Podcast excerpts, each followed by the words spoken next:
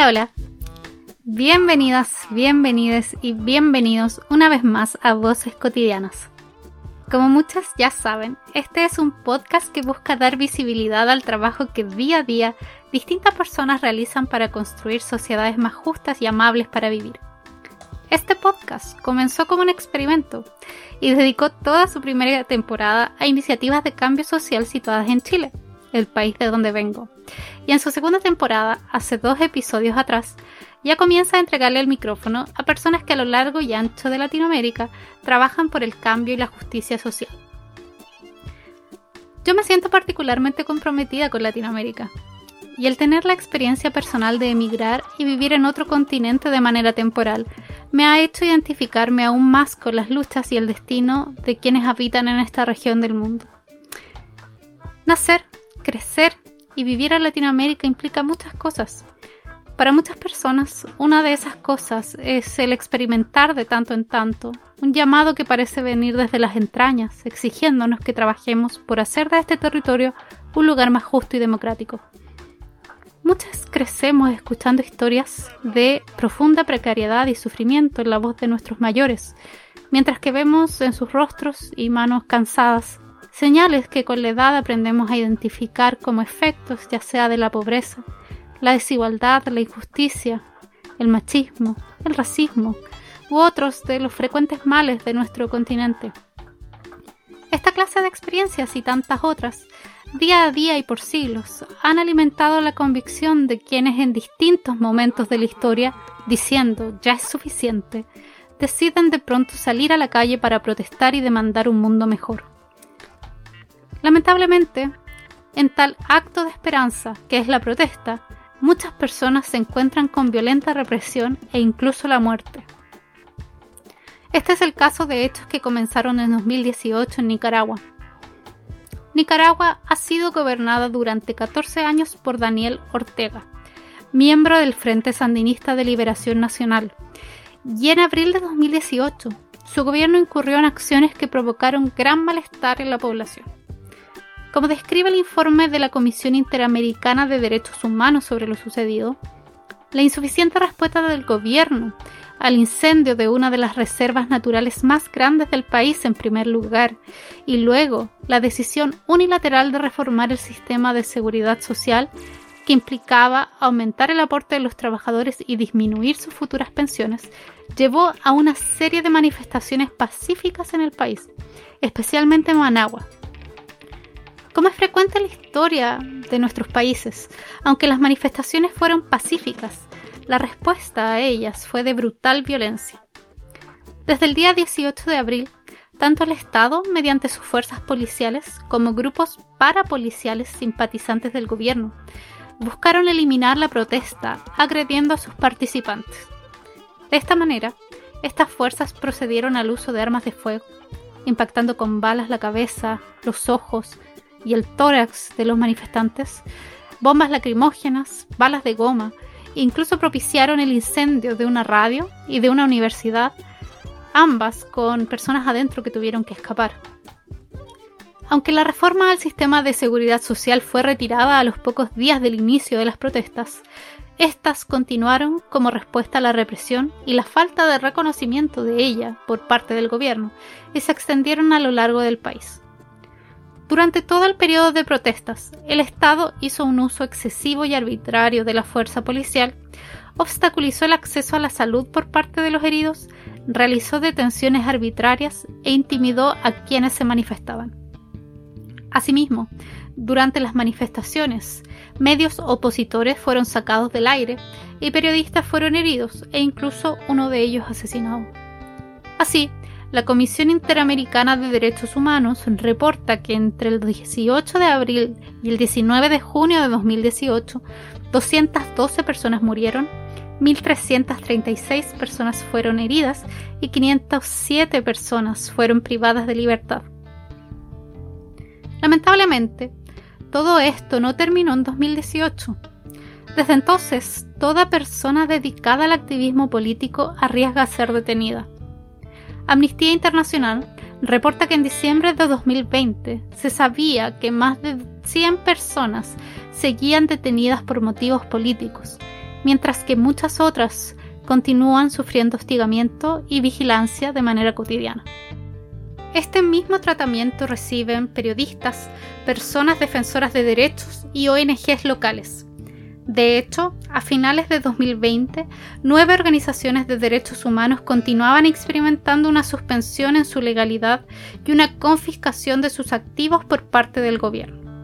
Asimismo, durante 2020 se registraron más de 1.300 ataques a miembros de la prensa independiente y el derecho de reunión pacífica fue restringido ilegítimamente, así como también lo es hoy día en 2021.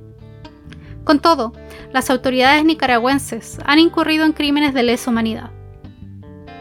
Como yo he dicho en otras ocasiones, creo que donde reina la brutalidad, expresiones radicales de solidaridad también florecen y en este episodio conocemos una de ellas, el trabajo que realiza en Nicaragua el Comité Pro Liberación de Presos Políticos.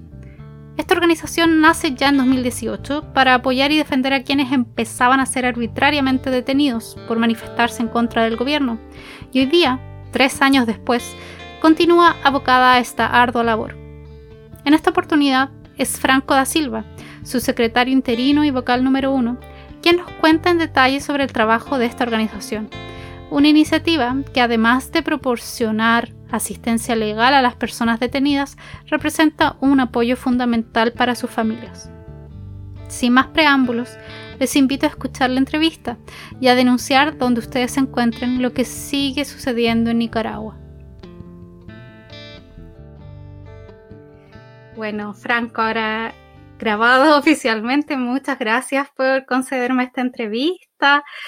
Yo ya me he ido interiorizando en el trabajo que ustedes realizan, pero qué mejor que escucharlo en tus palabras. Si pudieras ya contarnos, bueno, quién eres tú, cuál es tu rol en este comité y cuál ha sido la labor del Comité por la Liberación de los Presos Políticos en Nicaragua.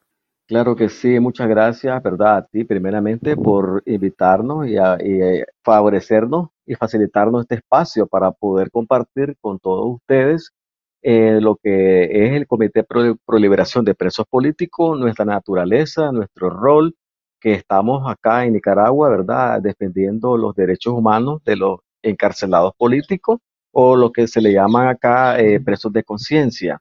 Eh, soy el secretario interino y vocal número uno del Comité Pro, Liberación de Presos Políticos. Eh, nuestro rol consiste en defender a los presos y darle acompañamiento a lo que son los familiares de estos. Mm. ¿De qué manera el acompañamiento? Bueno, eh, por ejemplo, nosotros tenemos ya desde 2018 que somos la organización pionera en esto de la defensa de los derechos de las personas eh, mm. presas de conciencia que fueron secuestradas de forma injusta, que mm. posiblemente llegaron hasta tu casa a, traerte o de centro de trabajo o te encontraron en la calle, te reconocieron y te llevaron. Mm. Entonces nosotros damos acompañamiento con el familiar preguntándole si tienen, por ejemplo, eh, abogado defensor, gestionamos con otra red de apoyo que mm. se encargan de defender en eh, la parte legal, jurídico-legal, a, los, a los presos políticos y ya entonces hacemos esa, ese nexo para que ellos tengan una idea de, de, qué manera actuar, qué hacer, dónde ir y estar de una forma sostenida con el abogado defensor que se le pueda otorgar para su defensa. Ya, entonces si, si estas personas no cuentan con abogados defensores, ustedes también les facilitan el contacto con uno. Sí, con una organización que es una red. Por ejemplo, mm. en la CPDH, que es la Comisión Permanente de Derechos Humanos, ellos mm. se encargan de darle el acompañamiento y la asistencia jurídico-legal. Esta mm. otra que se llama Unidad de Defensa Jurídica, esta otra que se llama Acción Penal, y con todo ello tenemos nosotros una conexión, un trabajo eh, de hermanable, eh, trabajamos de forma sinérgica para poder eh, desarrollar pues nuestros propósitos en esto que son las defensas de, los, de las personas privadas de libertad. Sí. Y volviendo un poco atrás a, lo que lleva a justificar la existencia de este comité, Ustedes comienzan a trabajar en el año 2018 a partir de esta respuesta represiva a la protesta protesta que, surgió este año o fue con anterioridad? ¿Cómo, cómo se fue armando? Sí, eh, nosotros eh, acá en Nicaragua se dio la rebelión de abril, que le llamamos, de abril de 2018, eh, cuando todos los ciudadanos nos tiramos a las calles para poder protestar en contra de la corrupción, en contra de la, los, los golpes que le estaban dando a los ancianitos de seguro social. Eh, entonces, cuando ellos estaban realmente reclamando un derecho que por, de, de, hecho lo tienen porque toda su vida han trabajado y le estaban cercenando ese derecho, eh, los jóvenes saltaron en defensa de estos señores ancianitos de tercera edad y luego de ello salimos toda la ciudadanía a, expresarnos eh, para estar en contra de toda la situación que se estaba dando con anterioridad y de que estaba haciéndose más visible con esta cosa de lo que eran los eh, abusos y violencia mm. hacia los jóvenes, las señores de tercera edad. Entonces, después, eh, la respuesta del gobierno dictatorial fue represión, golpe, eh, vapuleadas. Y, las personas que fueron o son adeptas a ellos, que le llaman la juventud sandinista, mm. todos con sus camisetas distintivas, comenzaron a con, con hierros, con palos, con piedra, a darnos a todas las personas que estábamos reclamando los derechos. Sí. Sí, entonces eso hace de que el resto de ciudadanía se nos una y hacemos ya, digamos, eh, manifestaciones masivas por toda Nicaragua.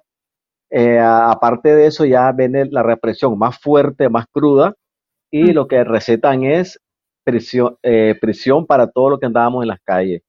Eh, todos mm. los jóvenes que estuvieron en, en barricada o tranques, como se le llama, fueron las personas que fueron el objetivo de todas estas hordas criminales y ya entonces los lo secuestraban, los torturaban en, en cárceles clandestinas o, y posteriormente eran llevados a la oficina de auxilio judicial, que son unas prisiones preventivas, eh, que se llamaba el chipote. Mm. Ese chipote eh, es el anterior porque ahora hay uno nuevo, ya uno más acondicionado, más grande, con mayor extensión de construcción para la finalidad que ya lo tienen estipulado, para que es mayor cantidad de personas presas o retenidas. Entonces eh, ellos aparecían ahí, los muchachos, otros estuvieron desaparecidos, otros no, no, aparecieron.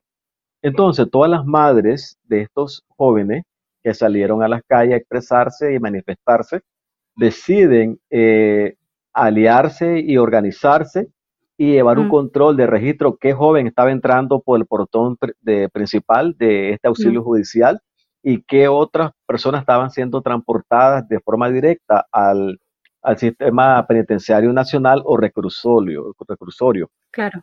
Entonces ya estaba una organización que estaba trabajando en, en aras de tener un mayor control de las personas que iban siendo pues prácticamente arrestadas, secuestradas, y así entonces se van creando ya esta red de trabajo, y eso mm. es como se va formando el comité, pero un trabajo de forma eh, informal, porque no, no, no era, digamos, que una asamblea lo, escogió diciendo este va a ser el coordinador, este va a ser el vicecoordinador, sino que eso surgió por espontánea voluntad, por iniciativa de todos los familiares.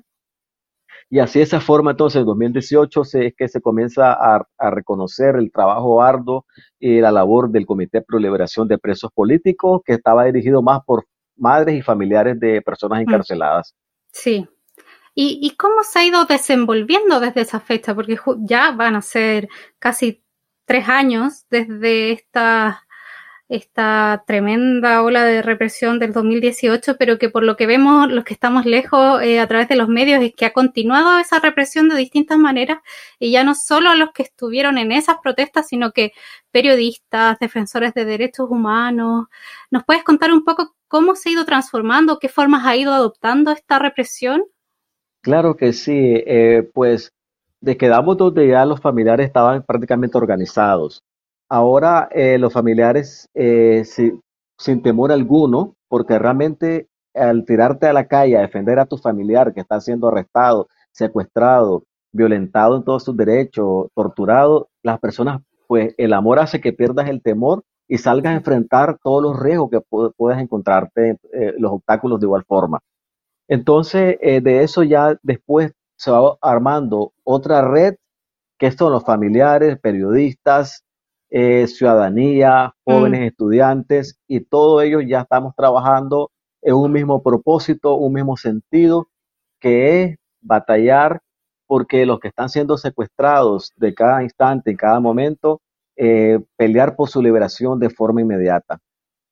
Eh, también hacemos denuncia trabajando con, de a mano con todas las personas, periodistas o comunicadores sociales estos comunicadores sociales de forma independiente, porque los comunicadores que están en, los medios estatales, ellos están a favor de lo que es la represión y el régimen dictatorial. Entonces se hace una bifurcación de toda esta situación. Los medios independientes al lado de la ciudadanía y del pueblo, de los, los familiares y madres de encarcelados políticos, y las personas que están defendiendo a la dictadura criminal, pues son los adeptos, son las personas que son eh, asalariadas por ese mismo eh, régimen dictatorial y ellos pues van a estar defendiendo a capa y espada lo que es su trabajo porque pues de ellos de eso subsisten. Mm. Entonces ya se arma o se hace esa diferenciación en toda la situación sociopolítica de un grupo que está a favor de, de que se acabe, que se termine la corrupción, que en el país impere lo que es la democracia, la justicia, la libertad, estamos desde 2018 siempre trabajando en esa misma línea. Pero ahora, ¿qué es lo que nos viene a, entorpecer, por decírtelo así, que nuestro trabajo se vea eh, como interrumpido? Porque mm. de alguna forma nos mandan a paramilitares de civil a que nos asedien, nos intimidan e incluso hasta nos pueden llegar a, hasta golpear o, a, hacer pues más violencia. Eh, igual mismo le pasa a los periodistas, se andan cumpliendo con su función, con su labor de comunicación social, también lo, es lo mismo que le recetan, golpes, asedio, intimidación, y algunas veces pues vienen y te pueden decir de que te, elaboran un, un, caso ficticio que ellos se buscan pruebas falsas para poder incriminarte y te llevan también a los juzgados eh, judiciales para ya este, hacerte una, una condena. Y ya después mm. la condena pues va a ser, no va a ser favorable, sino que ellos te quieren ya meter preso y formar parte ya de la lista de personas que estamos eh, eh, encarceladas de una forma política. Y los patrones de represión cada día van incrementándose. De una forma tal vez era que nos dejaban andar en las calles haciendo protestas. Después ya comenzaron a, cambiar el, patrón de represión y ya era que era prohibido. No podías ni siquiera andar una camiseta azul y blanco, que es la, mm. bandera que nos diferencia como nicaragüense, que nos cubía. Entonces, después no podías ni andar ni con la bandera, ni con una gorra, ni con algo distintivo que fuese azul y blanco, porque ya te, decían que te la quitaras o te echaban preso, te mm. montaban una camioneta y aparecías después en una sujetación de policía. Sí. Entonces, hoy día, justamente, ¿cuáles son las acciones que te pueden poner en peligro, simplemente, por ejemplo, me, lo preguntaba también antes de esta entrevista, tú por expresar visiones abiertamente en contra del gobierno, ¿también te encuentras expuesto a que puedan detenerte o cuál es, cuál es como la magnitud y, la forma que toma ese control? Claro, si tú, por ejemplo, tienes tu perfil eh, con tus fotografías en Facebook y tú pues apoyas, por ejemplo, lo que es la libertad de expresión, eh, hacer denuncia a través de tu página, entonces ya se encargan las personas adeptas a, meterte a tu página, a revisar tu perfil y comienzan a, hasta amenazarte. Y después te dicen hasta que te van a apresar, que te van a masacrar, te dicen de muchas cosas, son pues amenazas eh, virtuales, eh, pero nunca se sabe si realmente pues por como, como tú tienes tu fotografía de tu persona, mm pues eres ya un blanco fijo. Muchas personas, si tú te metes a los perfiles de Nicaragua, que tú veas de dónde son, las personas tienen quizás una imagen que no tiene que ver con tu fotografía. Por eso mismo también, porque ese es un punto para poder llegar a tu persona y a saber si tú eres una persona opositora o no, o si eres un disidente. Entonces, son elementos que tú tienes que buscar cómo protegerte en cuanto a seguridad también acá. Sí, y en ese sentido, volviendo al trabajo que hacen como comité, ¿cuáles son las estrategias que ustedes utilizan para demandar la liberación de quienes han sido detenidos? ¿Cómo logran llevar a cabo esta lucha al mismo tiempo que protegerse de ustedes también volverse parte de quienes están presos hoy día? Bueno, eh, de hecho, todos los nicaragüenses que estamos en territorio nacional, pues estamos presos, estamos en cautiverio porque no puedes ni salir por el país porque realmente ya te comienzan a investigar a dónde vas, qué vas a hacer, qué va, eh, un montón de preguntas eh, a través de lo que es el sistema fronterizo. Eh, en los sistemas de las fronteras está la del ejército y el ejército se encarga prácticamente de trabajar en contubernio con la Policía Nacional y ya pues la mayoría de todos los opositores ya nos conocen, ya saben nuestros apellidos, nuestros, las fotografías, dónde vivimos y si ya estamos circulados, que manejan ellos los listados, entonces es prácticamente una retención migratoria, no te dejan salir y vas hasta aparecer en las cárceles o sistema penitenciario, por ejemplo. Nosotros, mm. pues también como defensores de los derechos de los presidiarios políticos, ¿verdad? O, o presos de conciencia, nosotros nos la jugamos a diario, eh, siempre salimos con el Padre Nuestro en la, boca, ¿verdad? Que nos mm. proteja y aparte de eso, siempre pues andamos con mucha precaución. Por ejemplo, yo si hoy vine a la oficina, vine sin gorra, al salir me pongo una gorra. Eh, si entré con una camiseta roja, ando otra camiseta en mi mochila, otro color, para despistar. Si entré por una calle, salgo por otra calle. Entonces tenemos que hacer prácticamente utilizar fachadas, estrategias para poder eh, desorientar a las personas que nos ponen a seguir o que nos ponen a asediar. Qué terrible. Y ahí, ¿cómo logran llevar estos procesos? Porque tú me comentabas que apoyan a las familias con defensores, por ejemplo, cuando no cuentan con ellos. ¿Existen todavía entonces el funcionamiento de algo así como un sistema judicial en que sea posible defenderse? ¿O quiénes son? No sé si tienen algún tipo de actor político, algún referente que sea aliado de esta lucha a nivel interno. Bueno, eh, pues lo, que son los abogados defensores de derechos humanos eh, están de la mano, como te decía, de forma sinérgica con las organizaciones que estamos en defensa de los personas encarceladas políticas, con lo que son excarcelados también políticos, porque ellos también después eh, las causas no, no las cierran de una vez, que ellos salen, por decirte algo, de, de, prisión porque pudieron haberle aplicado una, una, un cambio de, convivencia familiar o régimen, pues lo mandan a convivencia familiar y después los, las causas siguen, no las, no las eliminan en su totalidad. Pero el sistema judicial está manejado por el régimen también. Todas las instituciones del Estado son manejadas a través del régimen. Esos son brazos represores y lo que hacen los abogados es llegar, llevar la causa, presentarse a ver eh, qué consiste la condena o la causa que le están imputando al abogado, al preso político. Ellos abogan, meten escritos, pero esos escritos no les hacen caso. Simplemente lo que mm. hace el abogado defensor es eh, hacer ver de que están ellos eh, violentando el debido proceso, están haciendo las cosas de una manera que indebida.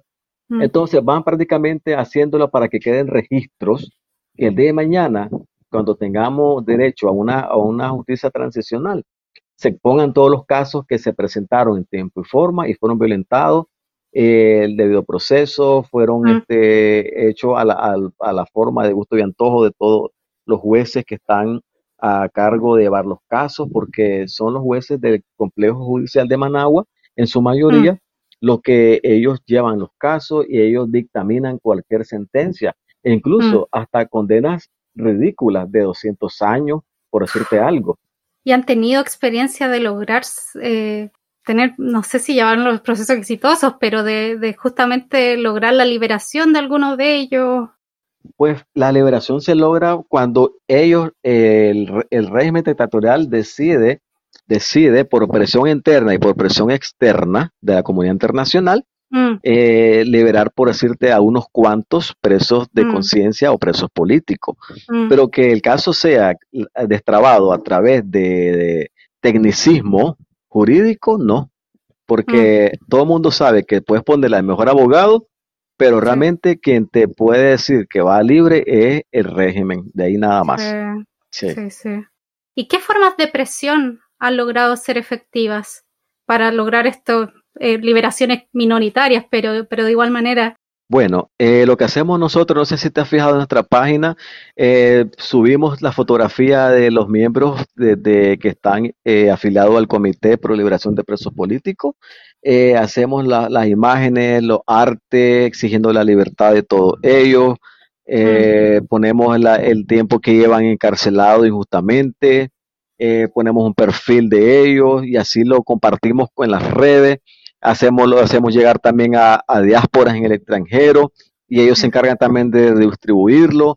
Después las organizaciones que están acá al frente de todo, como líderes, que llevan la interlocución, entonces ellos también eh, se encargan de hacérselo ya saber y hacérselo llegar a la comunidad internacional, las preocupaciones que tienen los familiares, eh, todas organizaciones de sociedad civil como nosotros, como ellos, que estamos batallando día a día para lograr que todos ellos estén en sus casas con sus familiares y no estén siendo torturados ni siendo apresados injustamente. Sí, sí, y ahí ya que mencionas esto del rol de quienes están afuera, ya sea diásporas de quienes terminaron huyendo o bien personas de otros países, ¿cómo ha sido la respuesta? Y ahí pienso en organismos, por ejemplo, como, como Amnistía Internacional o esto del Alto Comisionado de Derechos Humanos de la ONU, ¿Cómo ha sido el tipo de, respuesta de esos organismos y también de la sociedad civil? Bueno, eh, de hecho, ellos estuvieron acá en, el año 2018, estuvieron dentro del país y ellos pudieron percatarse y darse la idea contra qué monstruo estamos batallando nosotros. Porque incluso a la espalda de ellos, que estaban en un recinto universitario una vez, ellos estaban dentro conversando con una comunidad, con una comunidad estudiantil en la calle estaban masacrando a unos chicos que estaban expresándose de forma de manifestación fuera y comenzaron a dispararles y salieron ellos a ver y vieron a las personas con los rifles y personas de la policía disparándole a los estudiantes. Mm. Entonces ellos estuvieron en Nicaragua y saben realmente que lo que estamos viviendo es un horror, un horror que queremos que termine lo más pronto posible. ¿Y cómo, este es un año clave también porque tienen procesos, si no me equivoco, de elección en noviembre, eh, pero claro, no hay garantías de nada, ya que se ve que, Ortega eh, va dispuesto a continuar, que en el fondo, ¿cómo ven este año, pero cómo ven el futuro? ¿Cuál, cuál, cómo, cómo pensar, sobre todo desde afuera, de cómo apoyar un proceso de salida de un escenario como este? Bueno, eh, de hecho, el escenario que se presenta es totalmente incierto. ¿Por qué te digo incierto? Bueno, es que lo que estamos dentro somos los que estamos viendo cómo se desarrollan las cosas.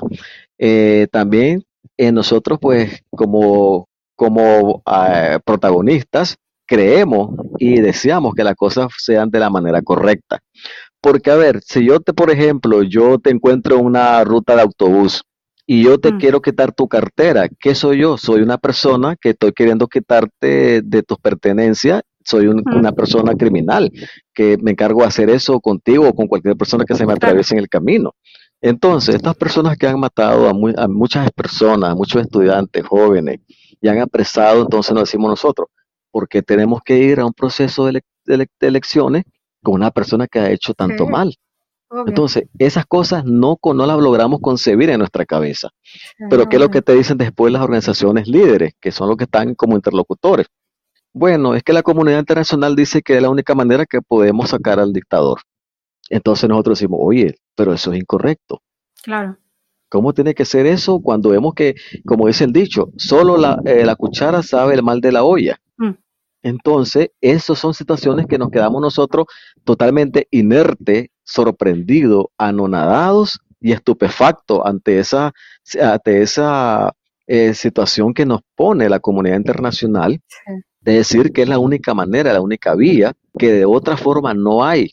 Entonces, sentimos que estamos tragando eh, unas cantidades de, hiel que, sentimos que, no podemos estar con como una cisterna que te están llenando una en tu boca, una manguera de hiel a tu organismo, mm.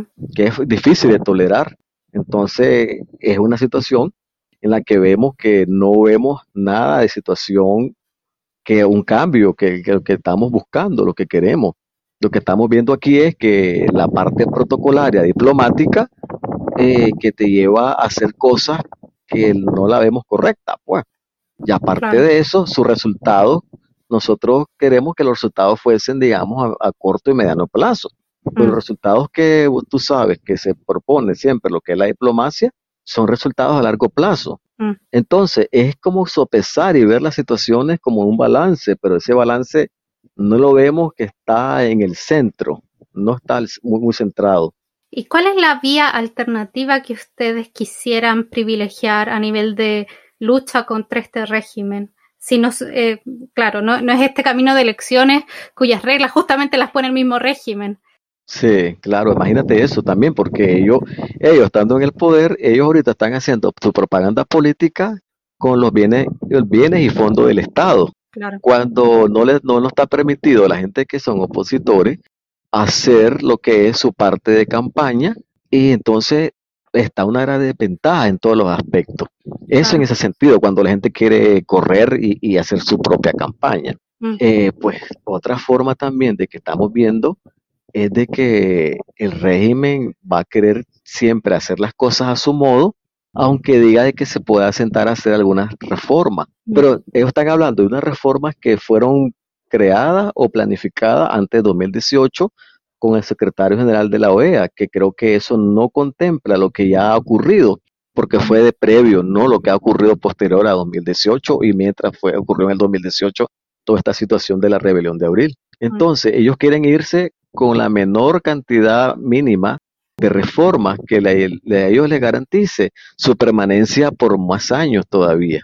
Y ahí entonces, me nace hacer una pregunta que puede sonar ridículamente ingenua, pero ¿qué apoyo podemos dar quienes estamos en otros países? Lo pienso porque, claro, hay agencias y, organismos que tienen mucha capacidad de incidencia, como la OEA, la ONU, pero, pero el ciudadano de pie, aquí yo sé que este programa lo escuchan personas de distintos países de Latinoamérica.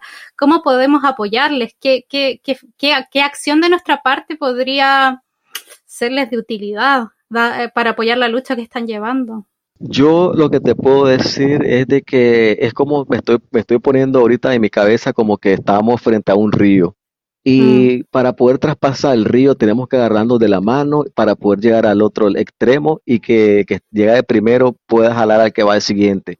Yo creo que mm. ese mismo, ese mismo principio de hermandad, de humanidad, lo podemos poner en práctica todos los países del mundo. Eh, viendo donde hay justicia, haciendo denuncia, eh, incidiendo con organismos que tengan mucho poder de peso para poder ser escuchados, ser vistos y que realmente esto pueda cambiar porque la esclavitud se abolió hace muchos años. No podemos vivir en países que están queriendo ser esclavizados por unos cuantos locos y fanáticos. Entonces, creo que tenemos que llenarnos de, primeramente, de humanismo y de amor amor hacia los demás para que podamos todos trabajar en conjunto y ver que si, si tú estás mal, el que está a la par tuya se va a sentir mal también. Entonces, tenemos que buscar siempre la unidad, tenemos que buscar esa empatía, esa solidaridad como hermanos de todo el mundo, que aunque tengamos nacionalidad distinta, pero todos somos seres humanos que estamos con una misma causa para poder vivir en paz, tranquilidad, armonía con tus semejantes. Sí. Y a propósito de eso, porque tú justamente destacas procesos que son muy importantes y qué es lo que nos queda en escenarios tan amargos, tan oscuros, que es, lo, que es el lado de ya que hacemos. Eh, dado esto, no nos vamos a sentar a mirar cómo simplemente sucede, sino que algo queda que hacer.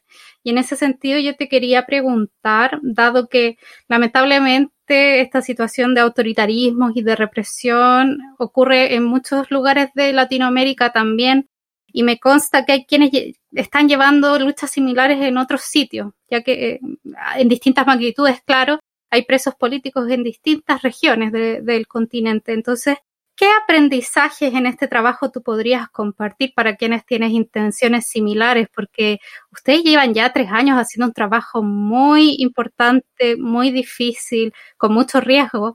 Entonces me imagino que han desarrollado muchos aprendizajes y muchas lecciones a partir de desafíos que han ido enfrentando. Sí, yo creo que lo más primordial es trabajar de una forma colaborativa, eh, de una forma coordinada y de forma ordenada, porque así de esa mm. forma nosotros hemos ido prácticamente creando listas de personas que han sido secuestradas a través de una unidad de registro, a través de un mecanismo un mecanismo de monitoreo. Entonces, eso ha hecho que nosotros eh, no perdamos la secuencia ni el hilo de lo que nos compete como ciudadanos de la sociedad civil, de estar enfocado en que no estén haciendo atropellos ni violaciones al resto de ciudadanía que se que logre expresar, porque la constitución te dice que tenemos pues libertad de expresión, pero eso es falso. Aquí el, mm. el régimen puede estar escrito, pero no lo, no lo cumple y que como debe de ser, pues darnos nuestros derechos, nuestras libertades,